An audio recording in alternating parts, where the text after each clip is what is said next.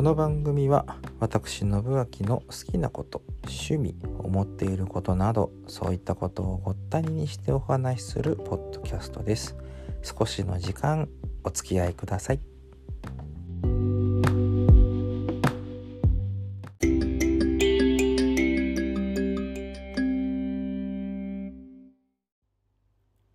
と裏では今この収録の裏ではオリンピックの開会式がいいところ大詰めのようですけれども私はねあの恒例となりますお相撲の話でございます。オリンピックはねこれから楽しみましょう。あのまあかれこれ、えー、かれこれであれこれね皆さんいろいろ思うところはあるでしょうけれどもやっぱりねあの開催されているからにはこそ楽しまなければならない、うん、という気がしますので是非ここはね皆さんで楽しみましょうと。えー、いうところでございますが、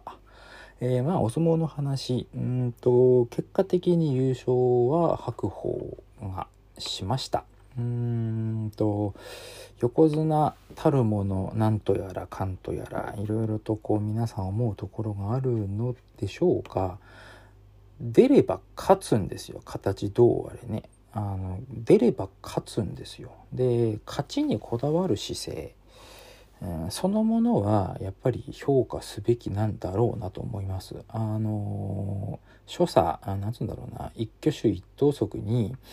うんまあ言ってしまえばケチをつけたくなるところ。まあそれはねあのあるのかもしれません。私は別にそれは思わないんです。あくまでその横綱の品格っていうものも当然必要ですけれどもそれ以上に出な出れば勝たなければならない。そのためには正攻法の相撲を取っていては白鵬は白鵬なりに勝てないのではないか。あの一部ではそういう論調もありますし実際ねなんかそういうことなんだろうなというねなんかそんなような気が私にはします。あのまあ全勝でした。うんと1年以上ねえっ、ー、と1年か1年間間が空いてで全勝。うんやっぱりそこはね褒めたたえてあげるべき話。いや私ごときがね褒めたたえてあげるなんていうのは大変あれですけれども。うんっていうのがやっぱり白鵬を見てて今回も思ったことかなと。序盤はね、まあ、バタバタした感じもありますけれどもやっぱりね序盤うんと5勝うん5番全部勝ってで6番目あたりからまあそこそこの名うてのものが、まあ、それまでも言いましたけれども出てきてうんでその中で、まあ、最終的に役力士関脇大関全部の相手にして勝って、えー、ということでの優勝ここはねやっぱりね素直にもう拍手でございます。うん来場所出るかどうかは正直分かりませんがまあそれはそれでね、あのー、今後ともども白鵬がどのような相撲を取っていくのかそしていくつになるまで果たして横綱として大相撲界に君臨しているのかっていうところがあ楽しみではあります。そして、えーと、優勝は逃しましたけれども、えー、全勝で14日目まで来て15日目もいいところがありました。照ノ富士春雄関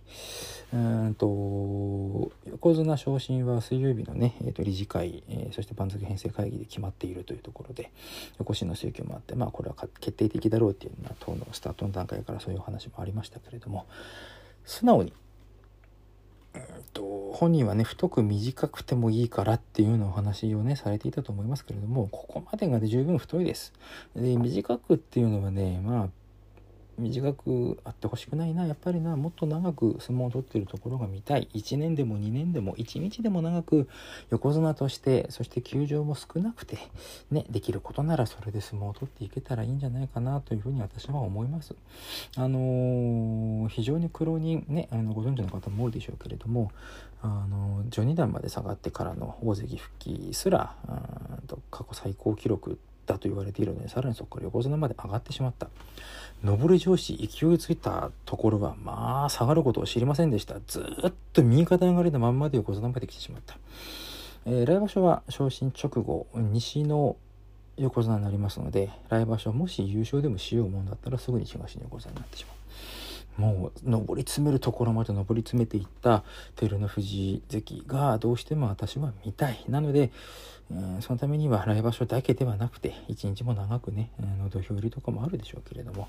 うん、相撲を取ってる姿っていうのが見たいなっていうのがね私の率直な感想でございますうーんとあとねそっから下は正直みんなどんぐりの背比べなんですわ。正直困るんですわ。そっから先どのようにお話をしてよいか。えっ、ー、とまあ北海道のね人間として私が。でまあやっぱそこはね、えーと、素直におめでとうございますっていうべきは一山本関のね、えー、8勝7敗勝ち越し。前頭17枚目での勝ち越し、えー、最低でも1枚は上がるのは確定でございますが落ちる人との兼ね合いとかがあるので果たしてどんなことになるのかなと。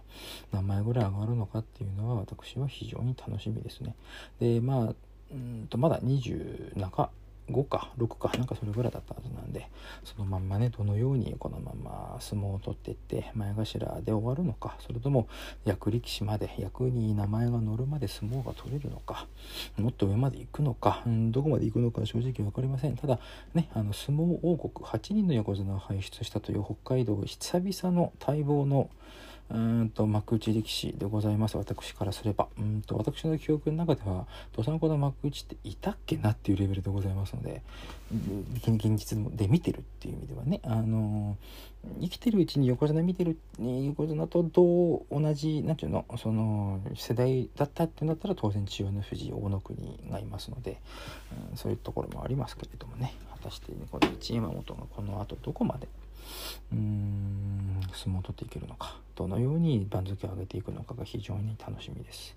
で局対戦も、まえー、休み1で負け越しでございますので、えー、来場所は十両でもう一頑張りでしょうかねこんな感じだったらね。で、矢後。矢後が9勝6敗です。どさんこ力士、ここら辺の頑張りっていうのが非常に楽しみですね。序盤に2つ負けてしまったんですけれども、その後ちゃんと持ち直して、なんとか 9, 勝6敗まで、えー、持ってきました。矢後。どさんここの3人、今ね、えっ、ー、と、関取として頑張っているところです。後に続いてほしい。もっとたくさんの相撲取りに後に続いてほしいんですけれども、まあそこばっかりはね、水物ですから何とも言えないっていうのが現状だったりしますわね。あと私個人的に応援しています隆の勝関がなんとか勝ち越しました。えー、東なので順当にいけば小結まで上がるのではないかと、えー、思っておりますが果たしてどこまで上がるでしょうか。小結かな。1えー、っと6倍2級だから78か。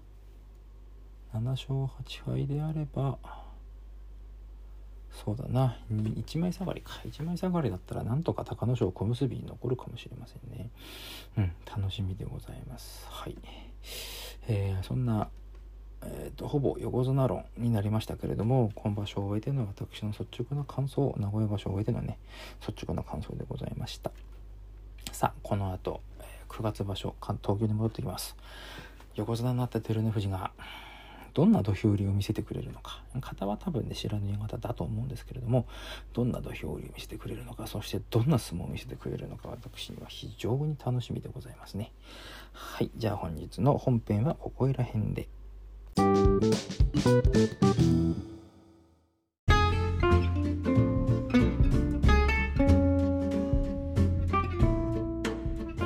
です。まず本日の話でございますけれども7月24日土曜日、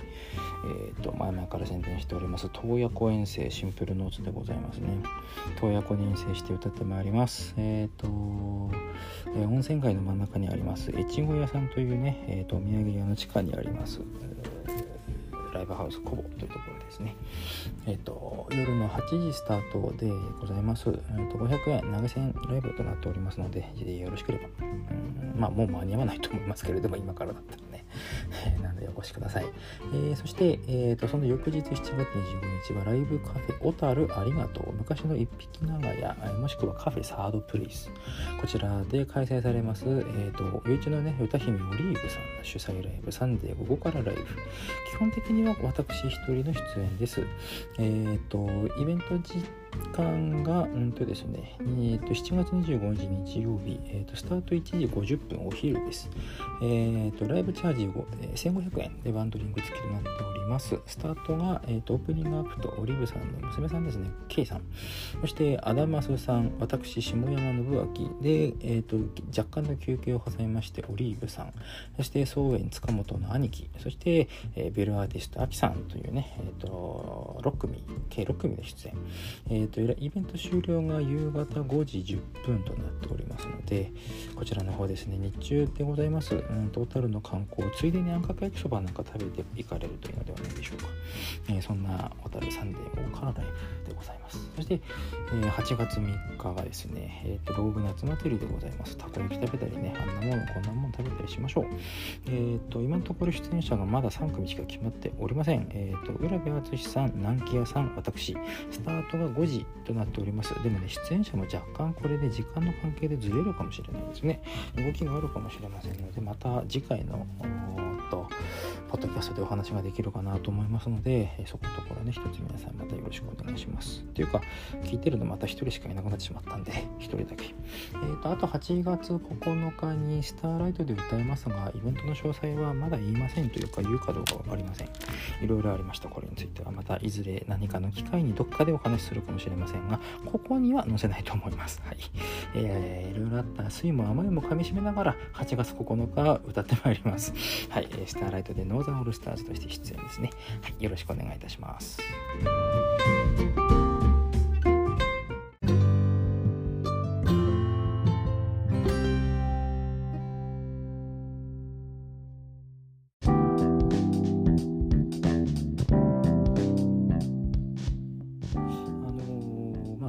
ましたけれども横綱論とかなんかそういうものってやっぱり皆さんお持ちだと思うんですよね。でいろいろこう思うところもね今回に関してはきっとあると思いますのであえて深くそこのところを切り込むようなことはいたしません。うんえーと、皆さんなりの考えっていうものを持っていただいてでそれについてね、えーと、他の人が反論する時も相手の意見を尊重しての、うん、上で自分の意見を言うでどっちが正しいとか間違いとかっていうのはないんですよ基本的にはやっぱりね。なのでであそれぞれの意見なんだなということを尊重した上で自分はこうだっていうのだけしっかり持って生きていくと。うんとそういうのがねまあ相撲に限った話ではなくて他の話でもそういったことが大事なのかなとね、えー、なんかそんなような感じがね私にはいたしますでございます。はい、うんとまあ相撲の展望っていうかね今場所は本当にねどんぐりの背くらいみたいな相撲の結果でございましてうんと15勝14勝の次が13勝がいないんですよね。次11勝ぐらいまで飛ぶのか？うんで1233か。だから12勝もいないんで11勝ぐらいもやっぱり飛ぶんですよね。あいた。琴ノ若12勝3敗だ。これですね。これがその時事点の結果ということになっておりましてあとはみんなもうね10勝からまあ6勝4勝がいるか、うん、とかっていうぐらいに大体固まってるというですね。なんかあまりにもこう団子状態の感じが続いた今回の場所のような気が私にはいたしますので来場所また誰がねこう抜きんでるかとか例えば今豊昇龍なんかがね、えー、と10勝5敗した来場所も三役近くまで行くと思いますので、えー、と上位全あたり総当たりになって果たしてどのようなまあ今期もなってましたけれどもほぼね、うん、うん。っていうところまで行ってさあ果たしてどんな相撲を取ってくれるのかっていうのが非常に楽しみでございます。はい、では、えーと、2021年令和3年の名古屋場所が終わりましての下山信明的感想ないし雑多なご意見適当にゆるゆると述べさせていただきました。ではではまた来週お耳にかかりましょう。さようなら。